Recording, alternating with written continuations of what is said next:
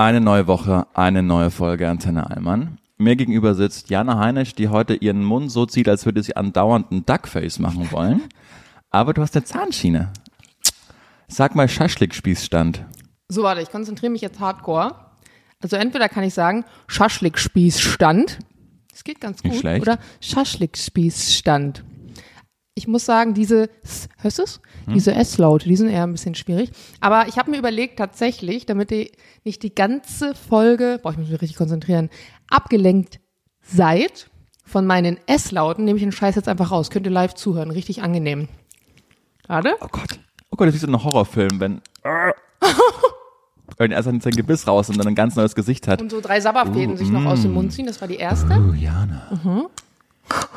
Äh, Das ganze Gebiss mit. Jam, das war die zweite. Witzige Story von meinem Opa, weil ich das gerade sehe. Der hatte, mein, der hatte mein künstliches Gebiss und bei dem 70. Geburtstag meiner Oma waren wir richtig schön essen mit der ganzen Familie und dann hat er auch irgendwas mit seinem Mund gemacht, wir haben das nicht gecheckt und dann hat er sein Gebiss quasi in ähm, Servietten eingepackt, hat irgendwo hingelegt, weil er so besser kauen konnte. Dann kam die Bedienung, hat alles mitgenommen, inklusive seinem Gebiss und dann mussten wieder alle Servietten aufgeknüllt werden, ob irgendwo sein Gebiss drin ist. Das war ultra eklig. Diese Story ist leider gar nicht so witzig für mich, weil ich war Flugbegleiterin. Was meinst du, wie oft ich auf irgendwelchen Tabletts, die wir abgeräumt haben, so einen Scheiß gefunden habe? Alles Mögliche.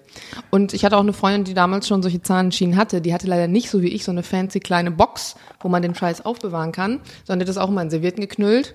Und so transparente Zahnschiene verlierst du ja dann auch gerne mal. Die Box, muss man dazu sagen, ist so eine schwarze, runde, fancy Box, die genauso aussieht, als hätte Beats irgendwie neue In-Ears gemacht und das wäre die Verpackung dafür. Könnte auch ein Taschenspiegel sein eigentlich. Ja. Also finde ich ganz praktisch, dass sie das mitgegeben haben.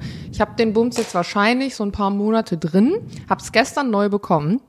Alle zehn Tage soll man dann äh, die Schiene wechseln und guck mal, du siehst es hier. Ich habe so kleine so kleine Brackets jetzt hier auf den Zahn geklebt. Ah, ja. Das sind so die Druckstellen, die das ähm, praktisch zurechtschieben. Ich hätte so gefeiert, hättest du so Grills einfach Ja, anstatt der auch geil. Zahnschiene. Ich habe eine Freundin, die hat sich tatsächlich hier, Betty, die hat sich mal Grills machen lassen und manchmal trägt sie die einfach so random. Why? Weil sie Bock drauf hat.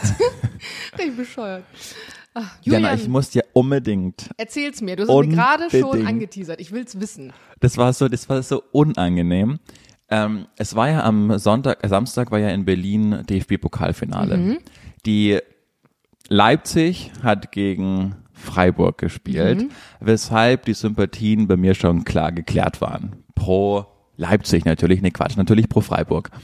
Und dann, oh, das ist so unangenehm, dann ähm, stand ich alleine, weil ich, in, äh, weil ich was geholt habe, an der Kreuzung an der Kantstraße. Und da standen noch mehrere Leute mit mir und haben auf die rote Ampel, also auf die grüne Ampel gewartet, um die Kantstraße zu überqueren. Julian, du betreibst es nicht mit der Herleitung. Nein, es ist wichtig für die Story. Und wie gesagt, DFB-Pokalfinale, die ganze Stadt war voller Fans. Freiburg-Fans und Leipzig-Fans. Und hinter mir oder hinter uns in diesem Pulk gehen dann gerade so Freiburg-Fans vorbei. Und ich sag so, haut sie weg heute, die Bullen! Und den ist aber gar nicht gecheckt und gehört und gehen halt einfach weiter. Und ich bin dann quasi der Typ, der einfach schreit, haut sie weg heute, die Bullen. Und dieser, dieser Pulk, in dem ich stand, sah mich also völlig irritiert an, was ich da gerade geschrien habe. Und diese 30 Sekunden, bis die Ampel grün geworden ist, die waren so unerträglich lange einfach. Aber warum haben die das denn nicht gerafft? Na, die sind ja hinter uns gegangen, diese Freiburg-Fans, und ich habe die irgendwie so richtig gesehen. Und ich weiß nicht, die haben, also normalerweise hatte ich halt gehofft, die sagen irgendwie, ja, die hauen wir weg oder irgendwie Ja. sonst was, aber die haben einfach, die haben mich einfach eiskalt ignoriert. Ich weiß nicht wieso. Das heißt, ich war nur dieser random Typ, der einfach inmitten eines Pulkes sagt, haut sie weg heute die Bullen! Und das war so, das war so richtig, ich habe so richtig in Grund und Boden, dann habe ich noch so 30 Sekunden auf die grüne Ampel warten müssen. Oh, und die haben sich Mann. also gedacht, oh Gott, holt der jetzt ein Messer raus, was ist mit dem Typen Was ist so? mit ihm? Das war so, und das ist so ein richtiger Brr-Moment. Das Kennst du ist, so, wenn du so in einer Gruppendynamik bist, auch vielleicht mit Freunden von Freunden, also sowohl Freunde von dir als auch Leute, die du neu kennenlernst und du willst so ein bisschen, ja, nicht, nicht dich selber präsentieren, aber du erzählst eine Anekdote oder eine witzige Story und bist extrem laut und du merkst all eyes on you und jemand checkt den Witz nicht oder so. Und dann musst du ihn noch mal ganz kurz erklären und jeder guckt dich so leicht irritiert an und keiner lacht so wirklich und die Reaktion ist absolut nicht so, wie du es erwartet Ja. hättest. Du sagst so, ja gut, ich gehe dann mal aufs Klo. kannst du auch in der Kindheit solche Brr, weißt du, wo du dich zurückerinnerst? Und jetzt erst checkst, wie peinlich die Situation war. Und dann friert's dich im ganzen Körper. So Da Brr-Momente müsste ich jetzt einfach. richtig lange drüber nachdenken. Und da ich mich überhaupt nicht vorbereitet habe auf diese Frage, muss ich da jetzt mal gerade kurz passen.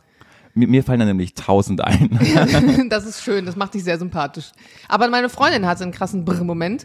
Ähm, die war zu Besuch aus Wien dieses Wochenende und unter anderem hat sie mir erzählt, dass sie einen Dachspaziergang gemacht hat mit einem Kumpel von ihr. Der wohnt ja auch in Berlin. Die haben sich vor abends getroffen, so ganz klassisch mit einem Bierchen und einer Pizza oben über den Dächern von Berlin. Irgendwie kommt man bei seinem Haus wohl da hoch und kann auch ähm, von Dach zu Dach richtig gehen, weil es Flachdächer sind. Und ähm, Ihr kennt vielleicht Wohnungen, die so eine Art Oberlicht haben. Also oftmals bei den ganzen Altbauwohnungen wurde das dann nachträglich eingebaut, weil die so dunkel sind. Das heißt, es ist wie ein Fenster, nur richtig oben in der Decke zum Dach raus, sodass man von oben dann nochmal Licht hat. Und sie spaziert also über diese Dächer und ähm, dachte sich, naja, gucke ich mal von oben so rein. Das heißt, irgendein Random, du gehst ja auch nicht davon aus, wenn du so morgens im Bad stehst, dass da jemand von oben auf deinem Dach langlatscht und bei dir ins Bad guckt oder so. Und sie läuft so lang und guckt so in die Fenster. Sie hat mir ein Foto davon geschickt. Und das eine war halt ein Badezimmerfenster und geht noch mal zurück, weil sie denkt, warte mal, Moment, da lag doch gerade irgendwas komisches. Und du schaust so von oben in dieses Bad rein und man erkennt sofort, okay, das ist ein Männerbadezimmer. Rasierklinge, Rasierschaum, so klassische Männersachen. Und in dem Waschbecken liegt einfach ein fleischfarbener, riesengroßer Mega-Vibrator mit noch so einem Kabel dran. Also so ein richtig altes Ding. Das war schon auch öfter mal in Benutzung. Es hatte so richtig grobe Noppen dran. Und du denkst dir so, dieser Mensch, der da lebt, der geht ja nicht davon aus, dass jemand so oben lang latscht und einfach so in seinen Bart glotzt. Und ich habe mich so eigentlich gefragt, so geil, wäre eigentlich witzig, wenn sie so zehn Minuten früher da gewesen wäre und den Spaß vielleicht auch live miterlebt hätte. Aber das fand ich lustig, weil sie hat mir erst so ein Bild geschickt von diesem romantischen Sonnenuntergang mit Bier und Pizza und dann das zweite Bild ist einfach so dieses Foto, wo sie oben in dieses Bad rein fotografiert. Aber das ist dann nicht ihr Brr-Moment, sondern es wäre sein Brr-Moment, wenn er es wüsste. Ja, es ist auch kein klassischer Fremdschämen-Moment, weil du schämst dich ja nicht dafür. Ja. Aber es ist einfach Nee. ein lustiger Moment. Ich meine zum Beispiel sowas, ich hatte mal mit zwölf eine Phase, da habe ich äh, einen Film gesehen und da hat so ein alter Mann auf die Frage, wie es ihm geht, gesagt, naja, man lebt sich halt so durchs Leben. Gezeichnet vom Leben, gebrochen vom Leben. Und kleine Julian fand das irgendwie, hat das für einen tollen Satz ge gehalten. Und dieses scheiß, weiße, privilegierte Arschlochkind hat dann auch jedem Erwachsenen auf die Frage, wie geht's, gesagt, naja, man lebt sich halt so durchs Leben. Geil. Und das ist, und da, also, weißt du, so rückblickend, was sich die denken mussten, so, was bist, bist du denn, du, du Nein, aber wie alt warst du? Wenn du wirklich ein Kind warst, nein, dann aber so ist zwölf, so Ja, gut, Anfang der dann okay. Ah, schade. Ja gut, weil wenn du wirklich ein Kind gewesen wärst, wär's hätte süß gewesen. jeder gefeiert. Nee, aber das war so Anfang Pubertät, wo man irgendwie denkt, ja, die, äh, Kurt Cobain singt vom Schmerz des Lebens, also muss ich den auch fühlen. Nee, den habe ich, den habe ich ganz bestimmt nicht gefühlt, diesen Schmerz. Geil. Und da, wenn ich daran zurückdenke, auch in die, in die, in die verwunderten und teils verächtlichen Blicke der Erwachsenen, denen ich das gesagt habe, da sind so richtige Brrr-Momente. Okay, verstehe ich. Ja. Ja. Ihr könnt ja mal euren Brr-Moment äh, unter unseren nächsten Post schreiben. Das würde mich sehr interessieren. Ich glaube, das ist das ist eigentlich eine richtig lustige Kategorie. Vielleicht sollten wir das einführen, so der Brr-Moment der Woche Ja. oder so. Und es Ja. muss gar nicht so von auf, die- auf die Kindheit bezogen sein, aber sowas, wo man selber in so ein richtig krasses Fettnäpfchen irgendwie gelatscht ist, wo man Find sich ich dann gut. dachte, mein Gott. Jana, jetzt haben wir eine erste Rubrik, der Brrr-Moment. Ist eigentlich genau wie der Fail auf äh, Fail der Woche, aber er klingt einfach geiler, der Brrr-Moment. Ja, finde ich gut. Finde Ja. ich gut. Ansonsten, was diese Woche medial krass abgegangen ist, und dazu habt ihr uns auch lustigerweise einige Nachrichten geschrieben, ihr habt es vielleicht schon mitbekommen, ist das YouTube-Video von Liana. Wer das nicht mitbekommen hat, das ist ein Mädchen oder eine Frau, die unter anderem auch äh, 2020 in der Staffel von Germany's Next Topmodel war. Und da glaube ich in dem Jahr so ja, der Hassmensch der Nation irgendwie war. Ich glaube, ihr Name wurde auch extrem oft gegoogelt. Da gab es dann sogar so Rankings, wie sehr ist, äh, ist Liana irgendwie verhasst. Also das fand ich total krass. Und die hat jetzt, zwei Jahre nach dieser ganzen Aktion, ähm, YouTube-Video gemacht, in dem sie eigentlich darüber spricht, was da, was da so abgegangen ist. Und unter anderem hat uns auch eine Followerin geschrieben. Sie schreibt, hey liebe Jana, hey lieber Julian, großes Lob an euch beide. Ich Jetzt liebe euren, diesem, hör auf, diese ich liebe euren Podcast, ja nein, ich muss kurz diese. Lobeshymne, die muss da kurz noch mit rein. Auch aufgrund von aktuellen Themen aus dem Alltag und der Medienwelt, die ihr, wie ich finde, neutral beleuchtet, naja, und eure Gedanken dazu sehr unterschiedlich, definitiv, bewertet und sortiert. Entstehende Diskussionen sind spannend, ebenso zu hören, wie einer von euch dann nochmal zurückrudert und das Thema anders beleuchtet als vor dem Meinungsaustausch. Das Thema GNTM wurde ja schon von diversen Teilnehmern innen über Jahre durchgekaut und auch du, Jana, hast schon oft über deine Teilnahme geredet. Spannend aufgerollt wird dies gerade über ein YouTube-Video von Liliana, Teilnehmerin aus dem Jahr 2020, die sich dem Thema Manipulation der Produktion und entstehenden Rollenbildern widmet. Gut platziert, direkt vor dem Finale. Das zum Beispiel fand ich auch einen guten Hint. Meinst du, dass es jetzt gerade, dass sie das jetzt gerade nochmal aufgerollt hat, weil sie weiß, dass sowieso natürlich gerade über das Thema reden? Ähm, aufgrund des Muts mein persönliches Highlight der Woche. Sie preist unter anderem an, dass sie die Schweigepflicht bewusst bricht und erzählt von brisanten Vorfällen, Manipulationen und dem Regularium rund um die Show.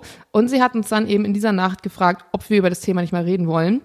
Auch rein äh, psychologisch betrachtet. Und da muss ich sagen, hast du dich mit der Thematik auseinandergesetzt?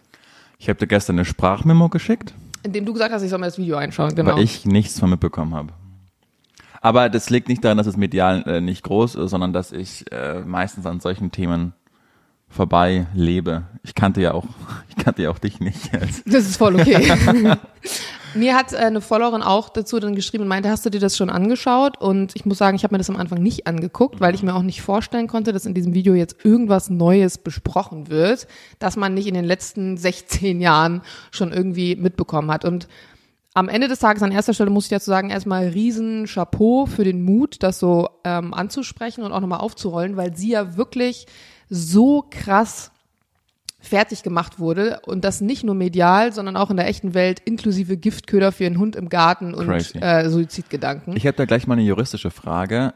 Ihr unterschreibt ja einen Vertrag, dass ihr eigentlich dürfte darüber sprechen. Also mich wundert, warum sie es jetzt zwei Jahre danach macht. Genau, sie sagt auch ganz zu Beginn des Videos, dass sie damit diese Schweigepflicht, die sie eigentlich hat, bricht. Mhm. Und ich glaube, unser Vertrag, ich könnte sogar live nachgucken. Soll ich es mal nachgucken, mit wie viel tausend Euro der dotiert war? Ich glaube, es waren bei uns 20.000 ähm, Schweigepflicht, die du praktisch unterschreibst. Ich gucke jetzt nach. Ach, du hast 20.000 Euro dafür bekommen, dass du nichts sagen wirst. Jeder musste das unterschreiben.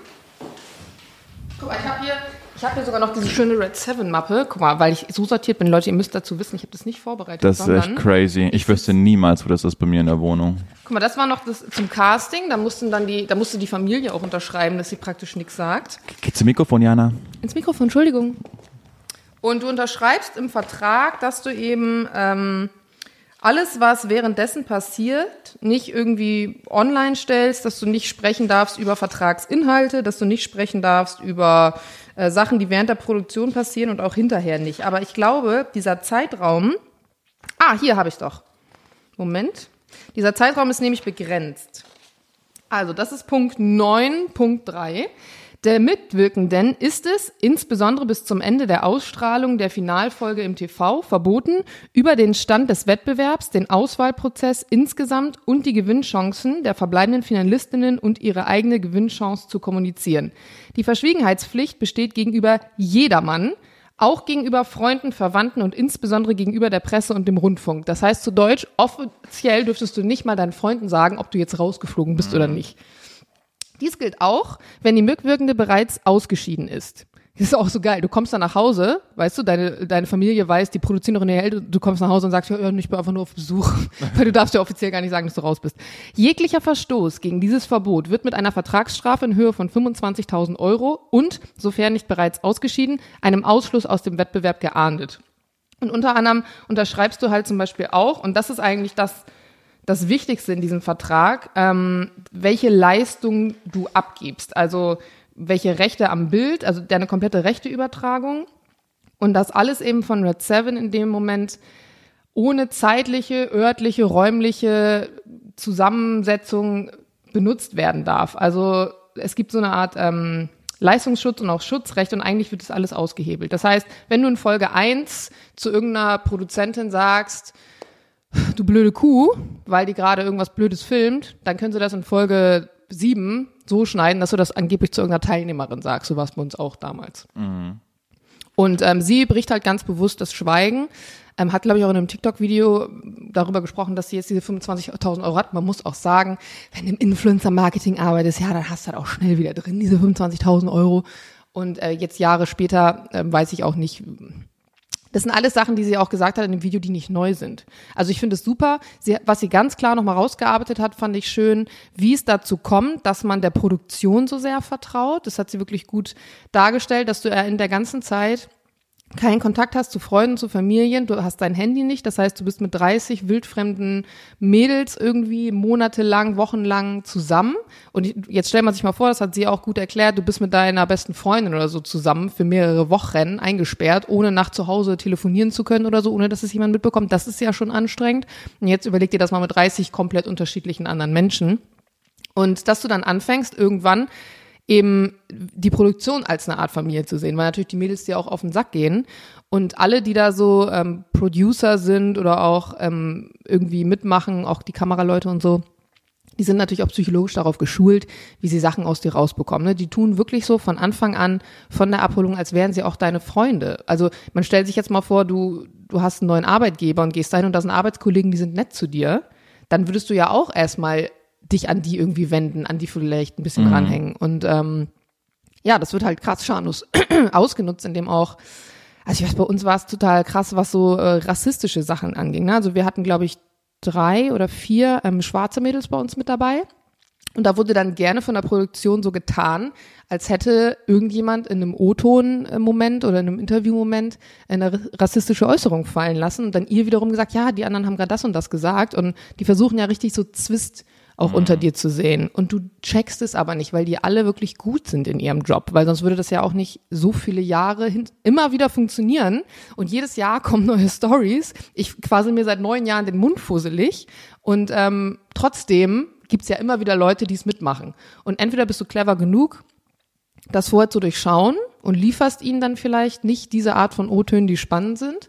Äh, bei mir war es dann auch damals so, ich habe, das habe ich auch schon mal erzählt, sogar versucht, Sätze so verschachtelt ähm, zu beantworten, dass man den nicht als Einzelteil schneiden konnte. Du musst ja immer in diesen Interviewmomenten das wiederholen, was die Produktion fragt. Also die, du sitzt ja am Ende der Woche praktisch im Interviewraum und musst die ganze Woche nochmal durchgehen, so thematisch. Und dann war ja das Shooting und das Casting und sowieso. Und dann würde jetzt beispielsweise einer fragen, ähm, ja, naja, diese Woche war ja Lisa jetzt nicht so gut beim Shooting, das haben wir ja auch alle gesehen was glaubst du denn, warum sie schlecht war? Und dann darfst du nicht antworten, ich fand sie gar nicht so schlecht, sondern dann musst du an, den kompletten Satz nochmal mit reinholen. Also, ja, Lisa war ja diese Woche beim Shooting nicht so gut, das haben wir ja alle gesehen. Ähm, ich glaube, dass sie schlecht war, weil oder so. Und wenn du manchmal auch Antworten gibst, also bei mir war es zum Beispiel so, wir hatten ja damals Natalie in der Folge, die ja auch mit dem Otto äh, lange zusammen war und dadurch medial noch weiter bekannt ge gewesen ist. Frank Otto? Genau. Ach, witzig. Und ähm, die haben natürlich ganz oft Fragen über sie gestellt. Und ich habe dann immer sowas gesagt wie, na ja, jeder ist auch Produktion seiner Erziehung. Und wir hatten eine, ähm, die immer äh, bei diesen Fragestellungen mit dabei war, die dann auch irgendwann zu mir sagt, ja, na, das will ich aber nicht wissen. Das ist nicht das, was wir wissen wollen. Und die wurde tatsächlich hinterher auch gekündigt nach unserer Staffel, weil die so krass übertrieben hat mit Manipulationen, mhm. dass es sogar der Sender, also ProSieben in dem Fall, ähm, nicht mal tragen konnte, weil Aminata, glaube ich, sie damals sogar ihr fast einen aufs Maul gehauen hat, weil die so krass übertrieben hat mit allen Sachen. Also die, dieser psychische Druck, der da ist, ist wirklich extrem. Ähm, und ich finde es, auf der einen Seite finde ich es spannend, dass jetzt so gerade medial dieser Aufschrei losgeht nach Lianas Video, weil das sind Sachen, die sind alle schon bekannt seit Jahren. Aber auf der anderen Seite hat sie das Ganze halt nochmal gut auf den Punkt zusammengefasst. Und ähm, ich glaube, viele wollen das manchmal dann ja auch nicht wahrhaben, wenn du so hier mal einen Kommentar liest und da mal einen Kommentar siehst. Und bei uns früher, da war ja auch die ähm, Medienwelt in dem Bereich noch nicht so groß, das war ja eher Print. Also, dass es dann irgendwie mal durch irgendeine Zeitschrift ging oder so. Aber da hat man sich ja jetzt nicht hingesetzt und das mega ausführliche YouTube-Video zu dem Thema gemacht. Mhm. Ja, und ähm, und jetzt, was sagt sie, diese Liliana, in, in dem konkreten Fall, also was ist alles mit ihr passiert? Also bei ihr war es eben so, dass ähm, sie ganz bewusst von der Gruppe so ein bisschen separiert wurde. Also eigentlich müsste das Video, oder ich kann es euch auch sagen, guckt mal bei YouTube an. Ähm, sie erklärt den Prozess ganz gut. Dass es damit anfängt, dass du natürlich so eine riesige Produktion nur machen kannst, wenn die Leute viel einschalten. Die Leute schalten halt nicht viel ein, wenn alles eitel Sonnenschein ist, sondern wenn es irgendwie Hass gibt und Negativität und du irgendwas hast, wo du dich am nächsten Tag montags im Büro drüber aufregen kannst. Und sie war eben in dieser Staffel diejenige, der so ein bisschen diese Rolle zugeschrieben wurde. Und sie wurde dann ganz bewusst ähm, von der Produktion auch so ein bisschen von den anderen Mädels separiert. Also da wurde Streit und Zwist so ein bisschen gesät. Und am Ende war die Produktion für sie die Vertrauenspartei. Und alles, was die mhm. Produktion oder die, die Leute halt dann eben, ne, die mit dir Interviews führen, du siehst die ja auch jeden Tag um dich rum. Also es ist ja nicht nur so, dass dann nur die 20 Mädels sind, sondern du bist ja jeden Tag mit deinem Drehteam auch unterwegs und du unterhältst dich ja auch privat mit denen. Du, du tauscht irgendwelche Geschichten aus oder du hast Heimweh oder all diese Dinge. Oder auch ähm, die Nanny, das hatten wir ja auch. Ne? Du hast ja eine Nanny, die praktisch, wenn du Minderjährige noch dabei hast, mit in der Villa ist und aufpasst, dass alles so läuft, dass jeder pünktlich morgens aufsteht und all so eine Dinge. Und diese Nanny die bekommt ja auch Dinge mit. Oder dass du vielleicht Streit hast mit deinem Freund, weil du jetzt das Nacktshooting machen musstest oder was auch immer. Und die stecken das ja alles der Produktion. Ne? Die wissen dann, ja, frag die mal heute zu dem und dem Thema, das ist bei ihr gerade sensibel und all sowas. Das heißt, am Ende ist da eigentlich kein Mensch, den du ansatzweise vertrauen kannst, außer dir selber. Aber jetzt frage ich dich, das, du hast ja auch nicht bei der ersten Staffel mitgemacht. Und als du da mitgemacht hast, gab es ja auch schon solch, solche Geschichten. Warum macht man dann trotzdem mit, weil man denkt, naja, du bist aber die eine, bei der es nicht so sein wird oder weil es einfach ein Abenteuer ist und oder weil man sich einfach rein opportunistisch denkt, naja, Klar kann es scheiße werden, aber im Zweifel gehe ich mit mehr raus, als ich reingegangen bin. Bei mir war es tatsächlich so, dass ich dieses Abenteuer, ich hatte Bock auf dieses Abenteuer und ich habe auch die Red Flags vorher schon gekannt und dachte einfach dann, ich bin cleverer als die Produktion, indem ich nämlich denen nicht beispielsweise solche O-Töne liefer, die man hinterher gegen mich verwetten kann. Das hat auch zu dem Teil funktioniert. Nachteil an der Sache ist natürlich. Du bist 14. geworden. Genau, dass die Produktion ja auch entscheidet, oh, die ist ja voll langweilig, da kriegen wir nichts rausgequetscht. Mhm. Und bei mir war es auch so eine Woche vor vorm Ausschied, ähm, kam nochmal unser damaliger äh, Set-Aufnahmeleiter und meinte, ja, wir wissen ja, dass du nicht auf den Mund gefallen bist, ne? aber du musst das ein bisschen mehr vor der Kamera auch zeigen und so. Und ich war in der Woche sogar in der Challenge, offiziell laut Heidi, die beste. Aber ich habe dann nicht ähm, so sehr darauf gehört und nächste Woche war ich halt auch raus. Und viele andere, wo man heute sagen würde, okay, das, das Modelpotenzial ist da vielleicht eher ein bisschen äh, geringer vorhanden, sind noch ganz lange da drin geblieben. Und das ist das, was Liana sagt, ja, es ist am Ende Unterhaltungstv. Davon muss man ganz klar auch ähm, Bezug nehmen. Und ich glaube, mittlerweile hat das auch jeder verstanden, dass du, wenn du jetzt zu Germany's Next Topmodel gehst, da nachher nicht bei LMG Worldwide unter Vertrag stehen wirst. Das ist tatsächlich ein bisschen schade, weil zum Beispiel bei ähm, America's Topmodel, mhm. Da war das lange Zeit anders. Und da waren wirklich die großen Supermodels. Ich weiß, Naomi Campbell war da ja auch lange äh, Jurorin. Und äh, Winnie Harlow, ähm, kennt vielleicht viele von euch, das ist ein mhm. Model, die hat so eine Pigmentstörung und hat so, so ein bisschen fleckige Haut. Ja. Ich meine, die macht jede Kampagne momentan. Die Sigil ist ein großer Kunde von ihr und die ist ja wirklich durchgestartet. Und klar können wir jetzt auch vier, fünf Beispiele nennen, die bei äh, Germany's Next Topmodel durchgestartet sind, aber keiner von denen ist noch irgendwie unter Vertrag bei der Agentur oder so, sondern alle haben hinterher sofort die Agentur gewechselt und äh, sind irgendwo anders und haben dann versucht, Karriere zu machen, die sie mhm. dann wahrscheinlich auch gemacht hätten ohne die Show. Wenn du natürlich sagst, du willst irgendwie ähm, Marketing arbeiten, Social Media machen, keine Ahnung, in die Moderation gehen, Rebecca, mir und Co., dann kann das natürlich ein gutes äh, Sprungbrett sein. Verstehe. Naja, und was ist jetzt dein Fazit zu diesem Video? Also äh, sieht man es jetzt in einem anderen Licht oder war die vorhin auch schon vergessen? Ich keine Ahnung. Also ich würde sagen, in dem Video wird eigentlich nichts extrem Neues erzählt, was per se ja nicht schlimm ist, sondern sie fasst eigentlich alles nochmal gut zusammen. Und für diejenigen, die sich vorher wirklich so gar nicht mit der Thematik auseinandergesetzt haben und die wirklich vielleicht bis heute denken, ähm, das ist alles so, wie es da passiert, den hält sie es nochmal vor Augen, wie es zustande kommt, dass du wirklich da als ein komplett anderer Mensch dargestellt werden kannst, als du eigentlich bist. Mhm. Ich habe nur irgendwie gehört, dass sie ihre Füße mit Öl eingeschmiert haben, damit sie dann irgendwie fällt oder beim Catwalk. Genau, es gab eine Situation, in der sie irgendwie eine Runway-Show laufen sollten und dann wurden speziell bei einigen Mädels die Füße nochmal eingecremt und als Anfängermodel checkst du halt am Anfang nicht, dass das natürlich dein Genick bricht, weil mit eingeölten Füßen kann halt niemand irgendwie in High Heels gut laufen. Also, dass da versucht wurde zu manipulieren, wer jetzt gut läuft und wer schlecht. Und sie sagt auch noch, dass es irgendwie eine andere Fashion Show gab, in der sie selber extrem schlecht gelaufen ist und das auch gemerkt hat. Und hinterher beim Feedback dann aber kam, oh ja, der Designer hat's geliebt, du warst so super. Und sie spätestens da gemerkt hat, okay, es kommt hier nicht auf die Leistung an. Wahrscheinlich soll ich jetzt einfach weiterkommen diese Woche, weil ich vielleicht für Unterhaltung sorge. Aber es hat nichts damit zu tun, ob ich gut war oder nicht. Und wenn man sich auch mal die Finale so aus den letzten Jahren anguckt, da wird es auch ganz deutlich, dass am Ende tatsächlich Leute gewinnen oder weiterkommen, ähm, die irgendwie stolpern oder so. Und das heißt dann, ah, du hattest so einen super Walk, es war so klasse. Und äh, diejenigen, die es dann eigentlich äh, besser gemacht haben, nicht, weil die vielleicht auch langweiliger sind. Bei uns im, äh, in der Folge damals in der Staffel war Ivana noch mit im Finale, die auch danach ähm, viel in Paris gearbeitet hat, in London, äh, die ist Fitting Model für Victoria Beckham, also die hat eine internationale Karriere. Und es war aber immer schon diejenige, die sich übelst bei uns damals mit der Produktion angelegt hat, die gar nichts hat mit sich machen lassen. Und ähm, man konnte sie aber nicht rausschmeißen, weil sie einfach so unfassbar gut war. Und das hat halt Mhm. jeder gesehen. Ähm, aber sie haben sie natürlich nicht gewinnen lassen, weil sie wussten, sie ist eine Art von Mensch, der gegen alles rebelliert, was irgendwie nicht äh, moralisch für sie vertretbar ist. Und dann gab es natürlich andere ähm, Kandidaten, wo das nicht so extrem ausgeprägt war. Und glaubst du, das hat jetzt irgendwie vermutlich überhaupt gar keinen Einfluss auf, auf irgendwas? Nein, oder? das Also, denke ich nicht. ja. Also was ich auch, was, wo ich zum Beispiel nicht zustimmen muss, ähm, was Liana gesagt hat, ist, dass sie sagte, ähm, Pro7 hat damit nichts zu tun. Also sie hat zwar recht in dem Punkt, dass Red Seven die Produktionsfirma ist und die äh, verkauft am Ende das fertige Produkt, nämlich diese Sendung an Pro7, die kaufen das ein, das stimmt. Aber wir sehen ja in der Vergangenheit, beispielsweise bei uns beiden letztes Jahr, wir hatten ja den Real Talk ähm, bei Energy. Und ich glaube, zweimal hat ProSieben äh, bei Energy angerufen und sich darüber beschwert, ähm, was ich da so gesagt habe. Das heißt, wenn ProSieben jetzt damit gar kein Problem hätte oder so oder da drüber stehen würde und gar nichts wüsste von den ganzen Sachen, dann würden sie sich ja auch nicht hinterher beschweren. Naja, und Red Seven ist ja auch einfach eine Tochterfirma von ProSieben.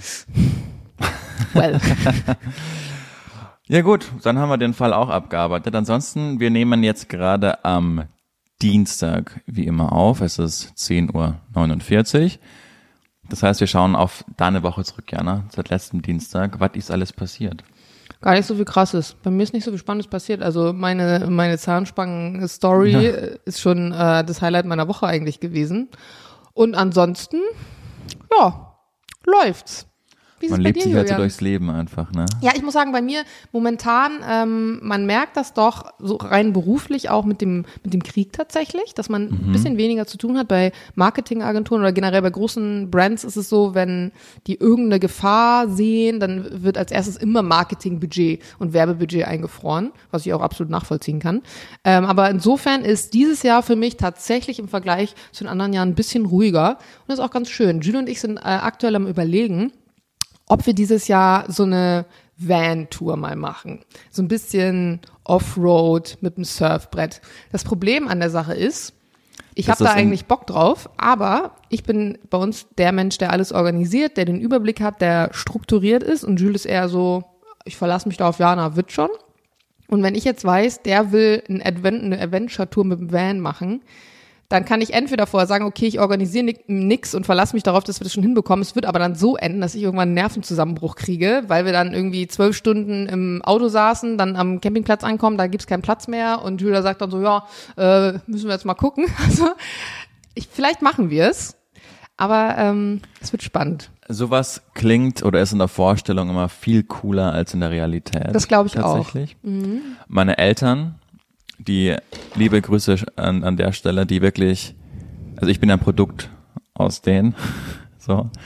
Und die haben noch nie einen Campingplatz, glaube ich, äh, in ihrem Erwachsenenleben gesehen, aber hatten im letzten Jahr, als äh, vorletztes Jahr, als Corona dann auch so richtig da war, die Eingebung, sie kaufen sich jetzt ein ähm, so einen Campingwohnwagen. Okay, es ist auch mutig, noch nie Camping gemacht zu haben und sich dann einen Campingwohnwagen Genau, zu kaufen. und weil sie sagten, das war auch die Zeit, als halt Hotels noch zu hatten und so. Und dann meinten sie, ja, äh, deine verrückten Eltern haben sich jetzt einen Campingbus gekauft und das haben sie mir so an Weihnachten erzählt und ich habe einfach nur hysterisch angefangen zu lachen. ja, geil. Und wir gehen jetzt auf Europareise mit dem Campingbus und ich glaube, ähm, und ja, also ihr wisst schon, dass ihr da auf Campingplätzen so seid. Nein, wir machen das alles Offroad und schauen, wo wir uns hinstellen. Und da war ich damals schon so, naja, das ist A nicht Ich stelle mir gerade so Julians legal. Münchner Eltern vor. Ja, das passt wirklich, das ist wirklich an all meinen Freunden, die ich das erzählt habe, die, das ist ein Scherz, oder? So, nee, nee, die. Und dann ähm, sind sie irgendwie dann losgefahren, hatten irgendwie echt vor Europa zu machen, aber sind dann einfach echt nur fast in Deutschland geblieben und dann sind sie teilweise auch in Sylt in Hotels gegangen. Geil. Aber haben die, die Frage ist, haben die diesen Campingbus noch, diesen Van? Genau, wollte ich gerade sagen, ähm, der ist so eine große Nachfrage gerade an denen. Also Mhm. die hatten den ein Jahr und dann haben wir dann auch nach, nach einem Jahr viel teurer verkauft, als Glaub sie ihn eingekauft haben. Deshalb war das für die eigentlich ein Investment so. Aber ähm, die haben dann auch gecheckt, dass sie ja trotzdem auf die Campingplätze müssen, weil da halt das Wasser und der Strom Genau. ist, dass es nicht so romantisch ist. Genau das war die Diskussion, die wir nämlich auch hatten, weil Jules war dann so, ja, also man muss dazu sagen, wir beide sind schon campingfest, also ich bin mit Camping groß geworden, mein Oma und Opa, aber ähm, nee, gar nicht mit Zelt, auch mit, mit Wohnwagen, so ganz kleinen Wohnwagen, doch auch mit Zelt teilweise.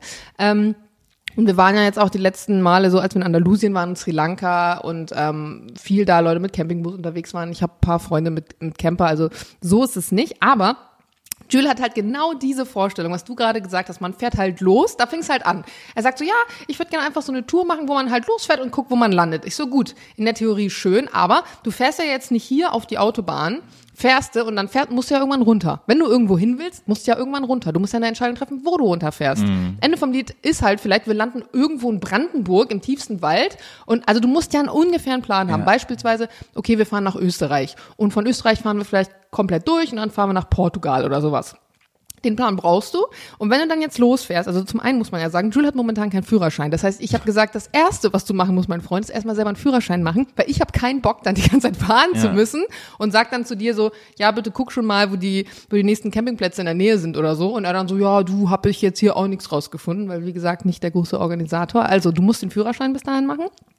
Und dann ging's los, dass ich gesagt habe, wie hast du dir das dann grundsätzlich vorgestellt? Also, naja, wir müssen ja nicht zwangsläufig auf Campingplätze äh, uns stellen. Ich so, Doch. gut, dann haben wir aber keinen Strom. Du kannst dich natürlich auch auf irgendeinen Parkplatz stellen, dann hast du aber halt keinen Strom in der Zeit. Du musst ja zum Beispiel auch dein Handy laden, wenn du irgendwie Google Maps nutzen willst oder so. Ja, das können wir dann ja während der Fahrt laden. Also er ist dann auch so, ah, er denkt dann nur so, und dann sagt er zum Beispiel so, ähm, ja, ich würde halt gerne nach Österreich, dann können wir da erstmal Snowboard fahren. Und dann gehen wir danach surfen in Portugal. Ich so, warte mal kurz, du willst nach Österreich Snowboard fahren. Wann willst du denn fahren? Ja, habe ich mir nicht drüber Gedanken gemacht. Du wolltest ja nur wissen, ob ich in Urlaub will. Ich sag, naja, gut, aber wenn du Snowboard fahren willst in Österreich, müssten wir halt tendenziell im Winter fahren. Im Winter mit dem Campingbus zu fahren, sich auf einen Kein Parkplatz Spaß. zu stellen. Brauchst du du hast keine Heizung, du hast keinen Strom. Ja. ja, es gibt Schlafsäcke, die sind warm. Und so führe ich dann mit dem ein Gespräch. Und ich merke schon in dem Gespräch, Digga, das wird eine miese Nummer. Hatten wir gestern noch einen Kumpel da, der dann so ein bisschen, der auch viel reist und auch viel alleine reist. Und da hat dann in dieser doch eher hitzigen äh, Diskussion so ein bisschen als so eine Art äh, Mediator noch fungiert und meinte dann auch so, naja, Jana, wenn du jetzt sagst, ähm, ist es nicht so dein Urlaub, du musst ihm ja auch die Chance geben. Ich sage, ja, hast du recht. Ich bin auch jemand, der immer die Kontrolle haben will, einfach weil ich weiß, wenn ich was plan, dann ist alles erledigt und bei Jules halt eher nicht. Aber dann müsste es halt so funktionieren, dass ich sage, okay, Jules, diesen Urlaub planst du. Wenn du halt sagst, du willst diesen Urlaub so machen, dann plan den, aber dann verlasse ich mich halt auf dich. Und ich weiß, dass ich einfach der unentspannteste Mensch dann sein werde in diesem Van, weil alles, was passieren wird, was irgendwie schief läuft, werde ich die ganze Zeit denken, ja, hätte ich's gemacht, hätte es halt funktioniert, ne? Hätte ich's gemacht, dann hätten wir das Problem jetzt nicht. Jules wäre dann auch so jemand, man fährt ins Ausland und du brauchst, keine Ahnung, als Beispiel für deinen Van im Ausland irgendein Dokument oder irgendeine Special-Versicherung, die du in Deutschland nicht brauchst. Hundertprozentig hätte er sich da nicht vorher drüber informiert und würde dann halt sagen, ja, wusste ich halt nicht. Und ich hätte halt gesagt, ja, Digga, ich hätte halt vorher gegoogelt, dann hätte ich dann auch gewusst. Also ich bin sehr gespannt, ob wir das dieses Jahr machen werden oder nicht. Also ich bin auf jeden Fall raus, wenn es um November geht.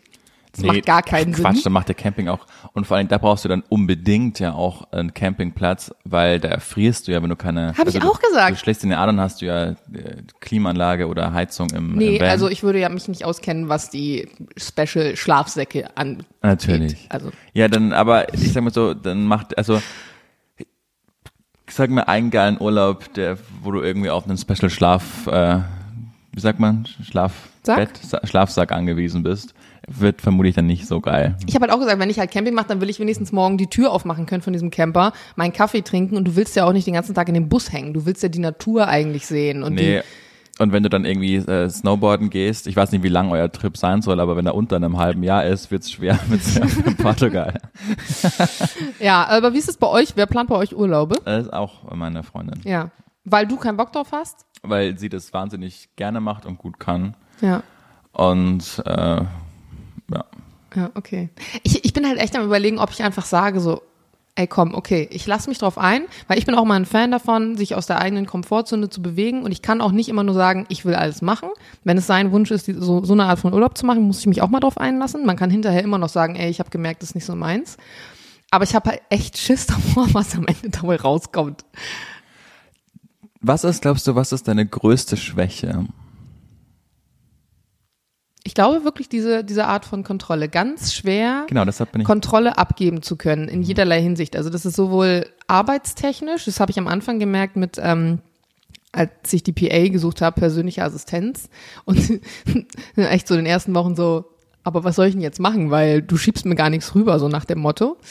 Aber es wird mit der Zeit besser. Zum Beispiel eine unserer äh, oder eine von den beiden Assistentinnen, ich hatte ja am Ende dann beide eingestellt, kümmert sich auch so ein bisschen mit um unseren Antenne Allmann Instagram-Kanal. Könnt ihr heißt, gerne sie mal kümmert sich mit darum. Sie kümmert sich. Ja, aber sie kümmert sich Darum, mit darum. ja. Ist ja nicht so, dass ich mich nicht kümmere. Ja, also okay. Nachrichten und Kommentare und so Ja. ein Kram. Und auch die Layouts. Ähm, sie erstellt die Layouts am Ende, aber die gehen ja zu mir immer nochmal zur Freigabe und Mhm, verstehe. werden nochmal geändert oder so.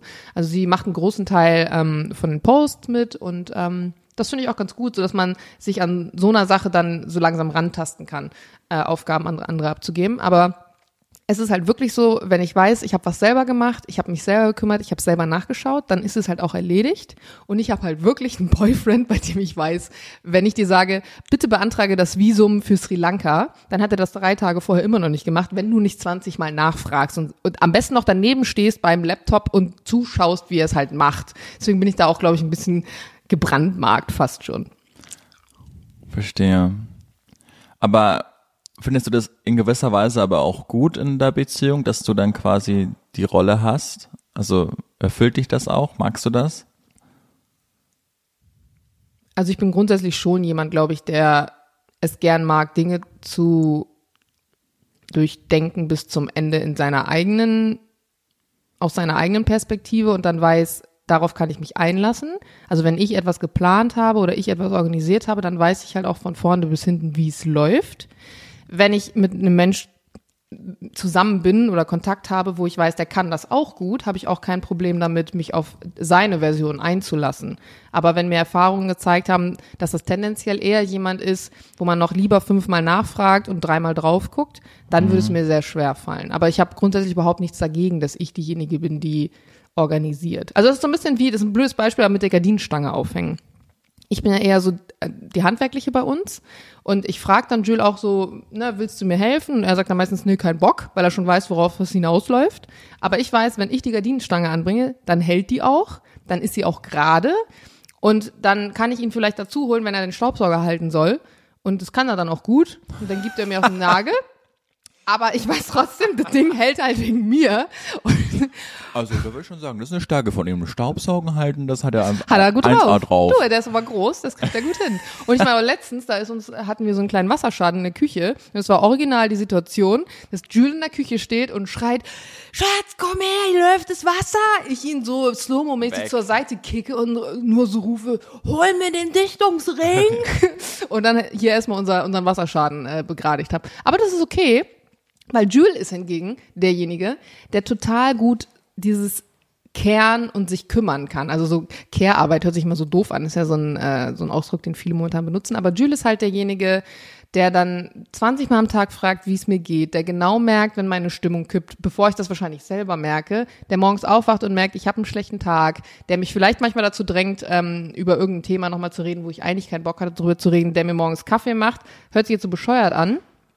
Aber das hilft wirklich dann. Dass der, er, er ist halt, was das angeht, eher derjenige, der, ich bin eher der Eisklotz, der sagt, oh, hör jetzt auf zu heulen, kneif die Arschbacken zusammen, los geht's. Und ähm, das ist, glaube ich, so der Ausgleich, der dann ganz gut funktioniert. Dann ist deine größte Schwäche auch fast eine große Stärke von dir, würdest du sagen. Nö, das hast du jetzt gesagt.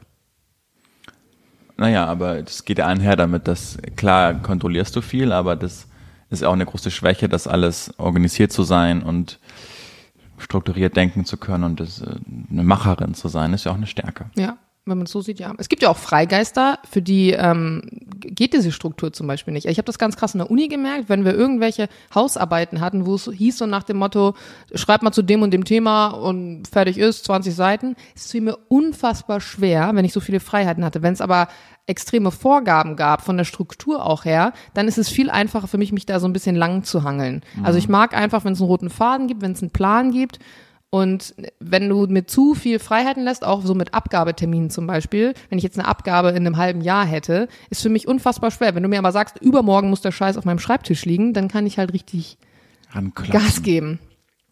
Ja, schöner, schöner Exkurs. Was ist deine größte Schwäche? Verdammt. Ich würde sagen, dass ich ähm, schon viel in Schubladen denke. Und das hast du ja auch gemerkt, dass man erstmal nicht an mich rankommt. So richtig. Weil ich erstmal hinter jedem was Böses vermute. Und wenn ich dann auch so einen gescannt habe und das für mich beschlossen habe, viel zu schnell beschlossen habe, von der Person halte ich jetzt wirklich überhaupt gar nichts, ähm, dann hat die auch keine Chance Mhm, mehr selten. durchzudringen. Also dann, dann ist mir die im Zweifel auch total egal und dann, dann ist mir auch egal, wie ich auf die wirke.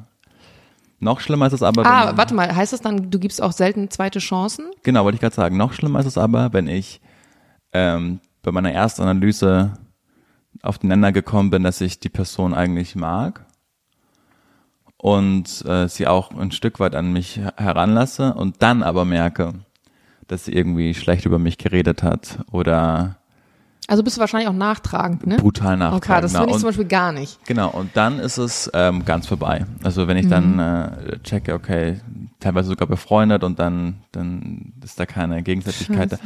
dann äh, wird der oder die Person aber auch nie wieder äh, in mein Haus einen Fuß bekommen. Also dann ist es Also halt du bist wahrscheinlich vorbei. jemand, der das letzte Hemd gibt für seine Freunde Genau. und alles versucht, aber wenn man dir einmal ans Bein pinkelt, ja, dann also tut man das nie wieder. da ist vorbei.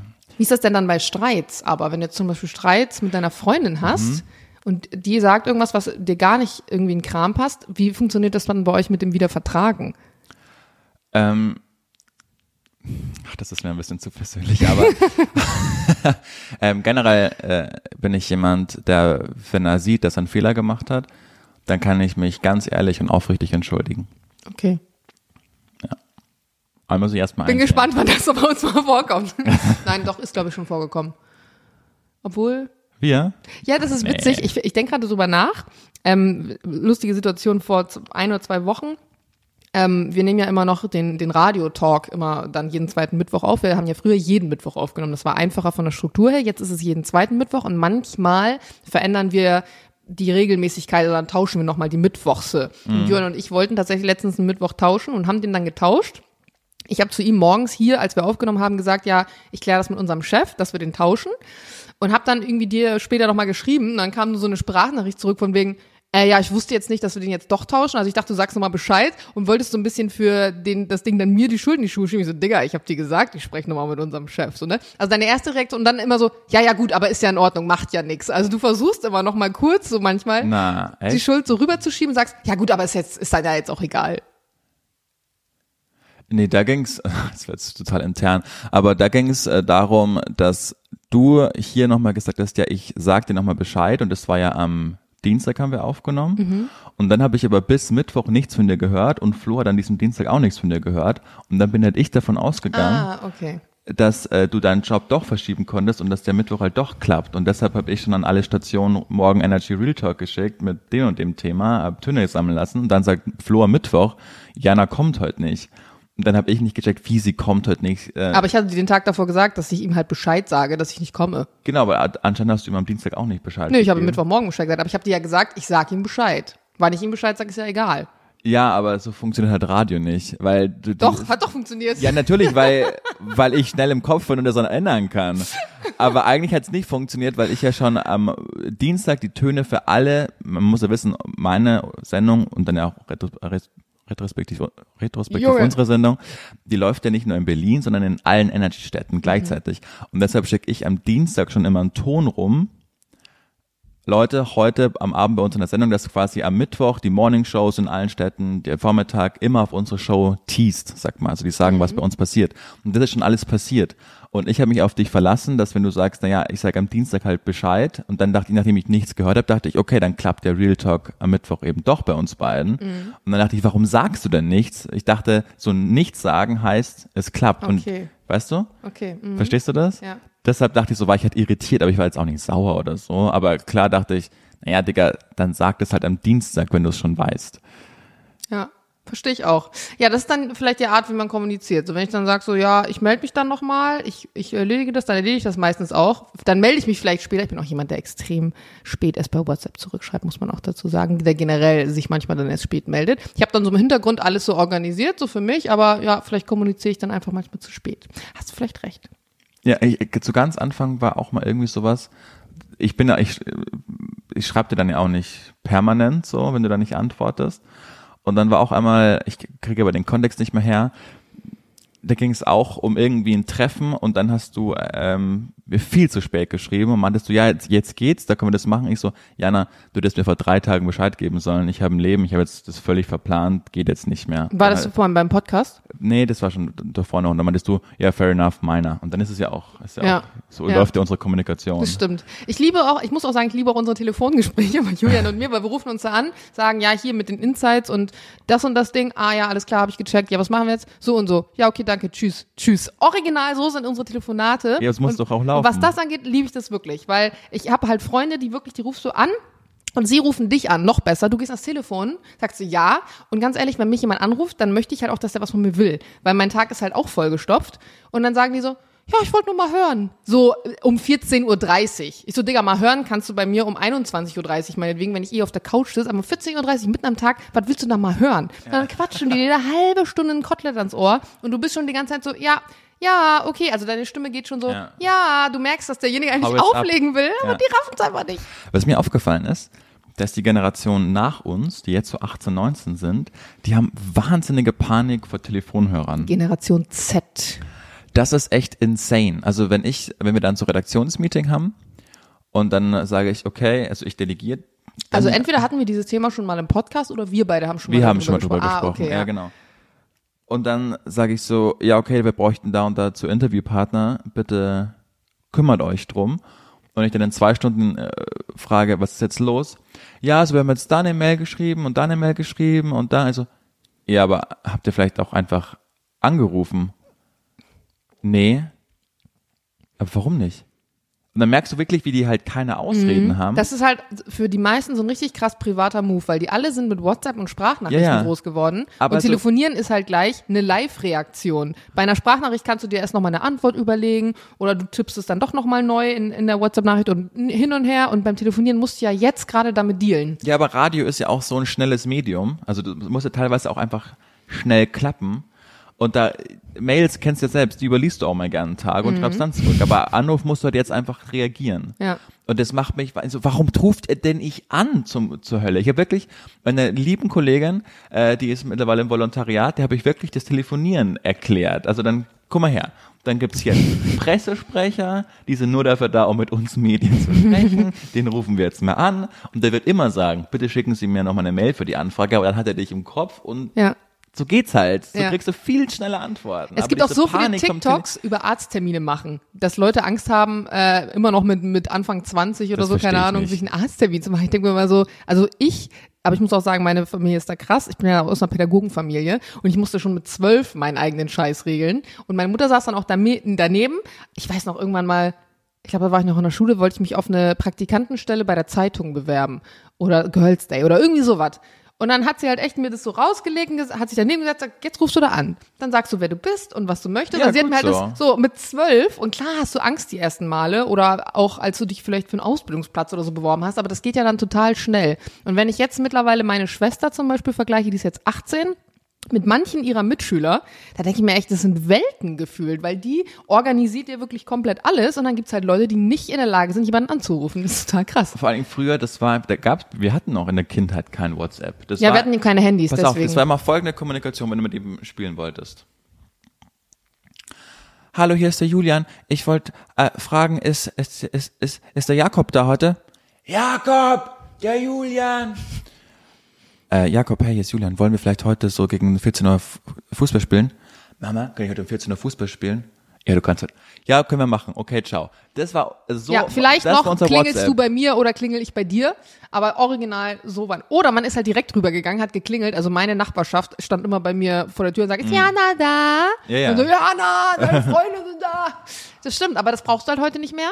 Und auf der einen Seite hat es so viele Vorteile, diese WhatsApp. Zum Beispiel in der Schule, muss ich sagen, WhatsApp ist das Geilste, weil alle haben mittlerweile so Gruppen von ihrer jeweiligen Klasse wo du Hausaufgaben reinschicken kannst, wenn die einer nicht hat, wo du sagen kannst, die erste Stunde fällt aus. Und bei uns gab's noch klassisch so Telefonketten. Das heißt, wenn du einen fucking Nachnamen mit Z hattest, Mhm. dann warst du schon längst in der Schule, wenn die bei N angerufen haben und gesagt haben, die erste Stunde fällt aus. Oder stimmt. du hattest den weitesten Weg. Und dafür muss ich sagen, ist es echt geil. Oder eben so Sachen wie ne, Materialien nachreichen, jemand war krank, was hat der Lehrer nochmal gesagt. Da muss ich sagen, ist es echt geil. Aber klar, man verlernt viele Fähigkeiten, die wir damals, das war ganz normal für uns. Ja. Ich weiß noch bei Antenne Bayern, als ich im Volo war, ähm, da hatte ich auch oft zu diesem Verkehrsservice. Und da musste man Geil. halt- Kannst du mal kurz einen machen? Mach mal einen für uns. Verkehrsservice. Bestens informiert. Bayerns bester Verkehrsservice. Hallo liebe Autofahrer und Autofahrerinnen. Wir schauen auf die A8 Stuttgart Richtung Nürnberg auf dem Weg. Ah, Warte, andere, ich komme nochmal rein. Nürnberg ist nämlich gar nicht. Liebe Autofahrer, auf der A8 München Richtung Stuttgart auf Höhe des Eichelbergs werdet ihr geblitzt. Wenn ihr noch was habt, dann bitte gerne her. 080. da- Und jetzt gute Fahrt. John Bon Jovi, Bed of Roses. Bayerns beste Musikmix. Ist auch geil, dass du es ja gerade für Antenne Bayern machst und nicht für Energy. Da, da muss ich kein Verkehrs äh, das, äh, Ding so, machen. Da bin stimmt. ich ja ganz Deutschland. Und Ich glaube, äh, manchmal macht den, ähm, ach, Tobi will ich schon gerade sagen, ich meine gar nicht Tobi. Ben? Äh, nee, äh, unser Kumpel, habt ihr nicht letztens gehört von Johnny? Hat Johnny nicht letztens mal Verkehr gemacht? Kann gut Und sein. das hört sich ganz cool an. Johnny macht das cool. Ja, stimmt. Wenn ich Nachmittag oder Vormittag vertrete, muss ich auch einen Verkehr machen. Dann ist aber so schlimm für mich, weil ich ja teilweise, ich fahre ja nicht viel Auto hier äh, außerhalb Charlottenburgs Mhm. und Mitte. Und dann weiß ich teilweise nicht, wie das ausgesprochen wird. Jetzt muss ich, das, das muss ich dich jetzt wirklich mal fragen. Das habe ich mich schon immer gefragt. Wie, wie läuft denn dieser Verkehrsservice? Steht dann auf dem Bildschirm, den wir haben, äh, da ist jetzt gerade Stau, A sowieso und A sowieso und ihr ja, lest es das gibt, ab? es gibt ja verschiedene Quellen. Also du schaust, die Polizei gibt ja da auch so einen Ticker manchmal raus, äh, wo das dann alles steht. Große, äh, große Radiosender, die haben da teilweise so eigens programmierte ähm, Ticker. Das ist echt irre. Also bei, bei Antenne Bayern ist, da hast du ein, das vier Bildschirme und dann hast du so einen Polizeiticker und dann wird äh, mit Stauangaben und dann mit Short-Clicks kommst du dann irgendwie auf eine Karte, wo dann der Stau angezeigt wird, wie lang der ist und ähm, das, das war echt, das kommt auch auf die Größe drauf an, aber jetzt äh, bei so kleineren Sendern, die haben dann ihre Quellen, ähm, Internetseiten und Ach, dann du musst wirklich dann dir das selber ergoogeln. Genau. Also da kommt nicht irgendwie, also ich habe mir das wirklich so vorgestellt, da kommt eine Art Folie, die sich öffnet und dann wie bei so Leuten, die vom Teleprompter ablesen. So ist es auch bei Antenne Bayern. Da gibt's ja nur Menschen, die gut bezahlt dafür werden, ähm, den Verkehrsservice zu schreiben. Und dann äh, legen die dir ein Blatt, Blatt rein und dann liest du halt vor. Und dann haben die das schon alles sondiert, nicht sondiert, aber selektiert, was äh, wichtig ist. Ich weiß noch, ich habe einmal den Verkehrsverband, da habe ich geschwitzt wie ein Ferkel bei Tönnies.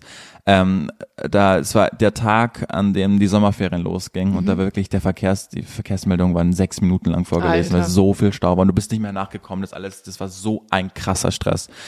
Ähm, genau. Aber das hört ja auch keiner zu. Ich meine, wer hört denn im Auto dann sechs Doch. Minuten zu? Ganz die alten Leute, die nicht Google Maps und so haben, die, die hören, wenn die in Urlaub fahren, nur auf diesen Verkehrsmeldungsbums. Die haben das ist eine ganz große Kompetenz. Krass. Ja.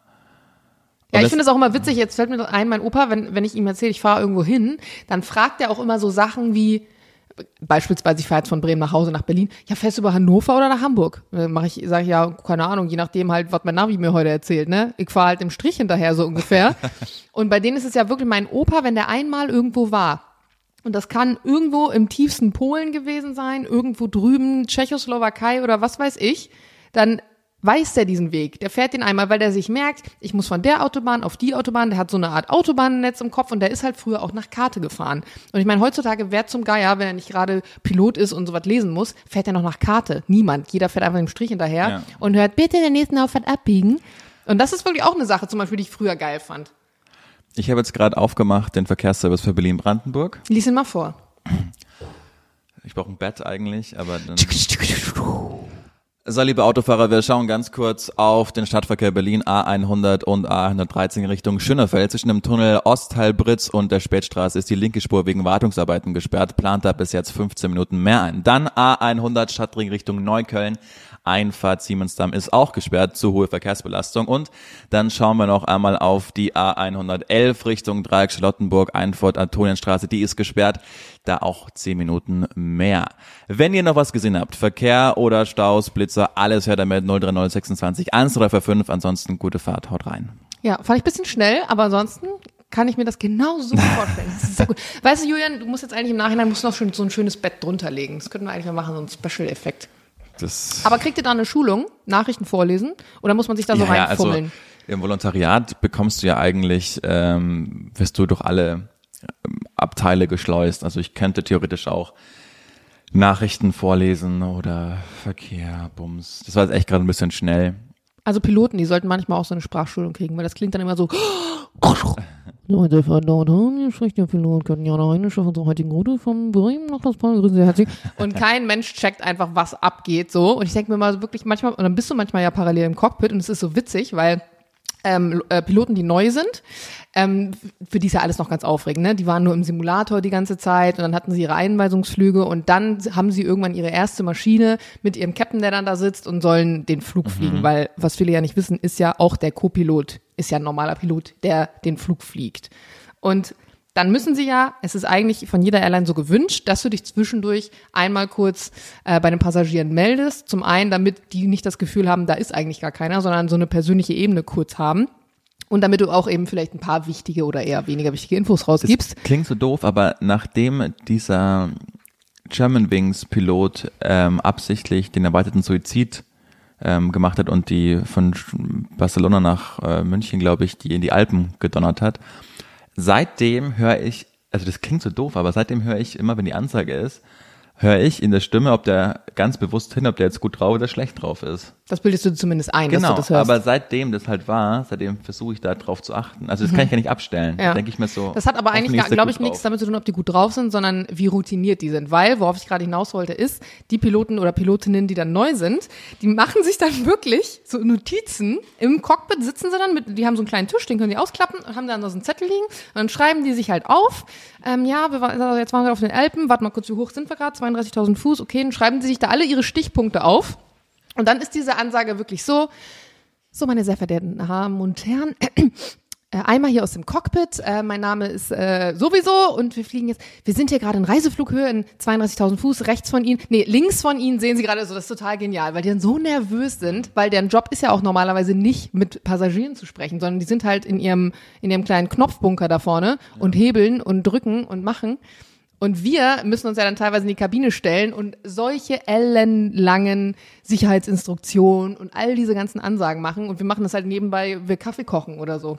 Ja. Und es ist total krass, ähm, diesen Unterschied dann zu sehen, wie nervös die sind. Und da merkst du wirklich Leute, die wirklich lange fliegen oder ganz alte Kapitäne, die haben dann auch schon so ihre, ihre Witze, die sich jedes Mal erzählen, um die Leute so ein bisschen locker hinzukriegen. Und jedes Mal lacht das Flugzeug und du hörst als Flugbegleiterin den Witz jetzt zum 50. Mal. Aber ja, eigentlich ist es, finde ich das äh, ganz schön, dass man dann zumindest noch diese persönliche Komponente hat, denn eigentlich könnten Flugzeuge ja auch schon ohne Piloten mittlerweile fliegen. Würde nur keiner machen, weil da wahrscheinlich keiner ins Flugzeug einsteigen würde. Hast du mich eigentlich mal im Radio gehört, bevor wir gemeinsam gearbeitet haben? Ja. Äh, damals, als du den Dings noch hattest, den Wendler-Talk. Ah ja, Lauras Tagebuch. Ja, ich finde es auch jetzt immer noch, also immer noch, wenn ich im Auto fahre und ich habe Energy an, was wirklich manchmal passiert und du äh, bist gerade irgendwie da oder so, und ich, hört mal, das ist Julian, mit dem habe ich eine Sendung. ist immer so, heute ist es heute, heute ist Johnny da oder so. Irgendwie finde ich es cool, weil ich mir eben auch früher so oft selber die Frage gestellt habe, zum Beispiel jetzt wie mit dieser Verkehrsgeschichte, wie funktioniert das eigentlich? Und ich glaube, ganz viele Leute, die wissen halt nicht, was so passiert so hinter den Kulissen. Und in dem Moment, wo du selbst so einen kleinen Einblick bekommst, ist es halt dann ganz anders und voll spannend. Das stimmt. Danke für diesen Einblick, Julian. Sehr gerne. Ansonsten will ich das, ähm, will ich den Podcast gerne enden. Ich war am Wochenende mit äh, meinen tollen, tollen Nachbarn, waren wir zu viert ähm, bei 9893, wie, wie heißt 983 auf der Kantstraße? Hier, ja. ja. Wo du erstmal denkst, dass du nicht mehr sehen kannst, weil es so dunkel da drin Mhm. ist. Und ich meine, die sind ja auf Wochen hinaus Mhm. ausverkauft. Das kostet ja ein Heidengeld da drin. Also die, die, die sind sehr erfolgreich so. Und das hat man auch gemerkt bei den Kellnern, die dann irgendwie nicht höflich oder sonst so waren, sondern dann hat ein Kellner mitbekommen, dass ich ja kein Aal mag. Und dann ist er an den Tisch gekommen und so, ja, kannst du machen, Bruder, aber du weißt schon, dass das einfach das Highlight hier in der Küche ist. Äh, flambierte Aal ist einfach ein Orgasmus im Mund. Hat er gesagt. Ja. Geiler Typ. Und ich schaue ihn so an und sage, ich weiß nicht, ob ich das Sprachbild Orgasmus im Mund für ein Sushi-Restaurant für so geeignet halte. Hast du gesagt? Ja. Was hat er gesagt? ja, nichts. So, aber das war so, Das ist aber wirklich das Gleiche, wie wenn du in so einen Designerladen gehst und äh, Schande auf mein Haupt, bin schon jemand, der gerne mal das ein oder andere teure Teil kauft. Aber dann hast du so Verkäufer oder Verkäuferinnen, meistens sind es tatsächlich Verkäuferinnen und die möchten dir dann was andrehen. Und ich habe einen sehr, ähm, was heißt das, speziellen Geschmack, aber ich kaufe zum Beispiel gerne mal was aus der Herrenabteilung, weil ich diese Oversize-Schnitte cool finde. Und ich mag auch nicht jetzt so Sachen kaufen, die einfach jeder gerade hat, weil ich kaufe ja Sachen nicht, weil sie jeder gerade hat.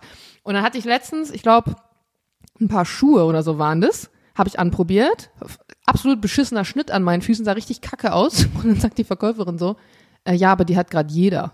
Und ich gucke sie so an, so, ja, bringt ja nichts, finde sie trotzdem hässlich. Und da frage ich mich dann wirklich manchmal so, also ich habe zum Beispiel einen anderen Verkäufer, mit dem ich fast schon bekumpelt bin, der wirklich einen richtig, richtig guten Job macht. Und gefühlt jedes Mal, wenn ich da nur was abholen will oder so, will der mir wieder was andrehen, aber auf eine ganz charmante und süße Art. Der ist wirklich gut in seinem Job. Aber so Leute, gerade in so sehr touristischen Städten, zum Beispiel Wien oder Barcelona, wo du halt auch oftmals Leute hast, die kommen in den Laden, die wollen eigentlich nur mal gucken. Und die meisten wissen, okay, das sind jetzt Touristen. Wenn es hochkommt, kaufen die hier vielleicht einen kleinen Schal oder die einen sehen das ja Gürtel. in einem Blick, was du dir leisten kannst. Und dann ja. ist es halt echt so dieses Argument von wegen, ja, das hat gerade jeder. Denke ich mir so, Digga, du hast das Game nicht verstanden. Ja. Das stimmt. Wempe ist ganz toll, finde ich. Ich mag Wempe auch. Ja. Ich habe da eine ganz tolle, süße Beraterin. Am Kudamm auch? Ja. Ja. Es gibt noch den anderen Wempe. Warst ja, du da schon mal drin? Mitte. Nee, ich war nur am Kudamm. Bei denen denke ich mir auch mal, bei so Juwelieren, was haben die für, für eine Special-Versicherung? Weil Mhm. in solchen, das sind ja, das sind ja solche Gelder und auch die Mitarbeiter. Wie oft passiert es wohl, das bekommt man ja gar nicht mit, aber dass intern da einer einen langen Finger macht oder so? Meinst du nicht? Ich finde, ich bin immer, vielleicht liegt es auch daran, wir haben vorgestern diesen Film geguckt, ähm, boah, jetzt weiß ich wieder nicht, wie er heißt. Ocean's Eleven. Nein, aber die fand ich auch geil, die Unzeit. Ich auch. Geht um so einen Typ, der eine Bank ausraubt und dann von innen, weil er sich halt einmauern lässt und so in, hinter so einer Wand. Ist so ein bisschen am Anfang gemacht wie Haus des Geldes, mit so ein paar cleveren Leuten halt, aber es ist halt nur ein Film. Anyways. Ähm, auf jeden Fall, seitdem frage ich mich halt ganz oft auch so Bankmitarbeiter, die dann irgendeine so eine hohe Freigabe haben oder so, wie oft da vielleicht irgendwas passiert, was man dann doch nicht so mitkriegt. Irgendwas hin und her geschoben wird oder so. Ich weiß nicht, ich, wenn, also ich würde halt denken, wenn es einmal rauskommt, ist halt meine ganze Karriere. Ja, wenn's dann Anführungszeichen rauskommt. Ja, das kommt doch, es ist immer abgezählt bei so tollen Läden.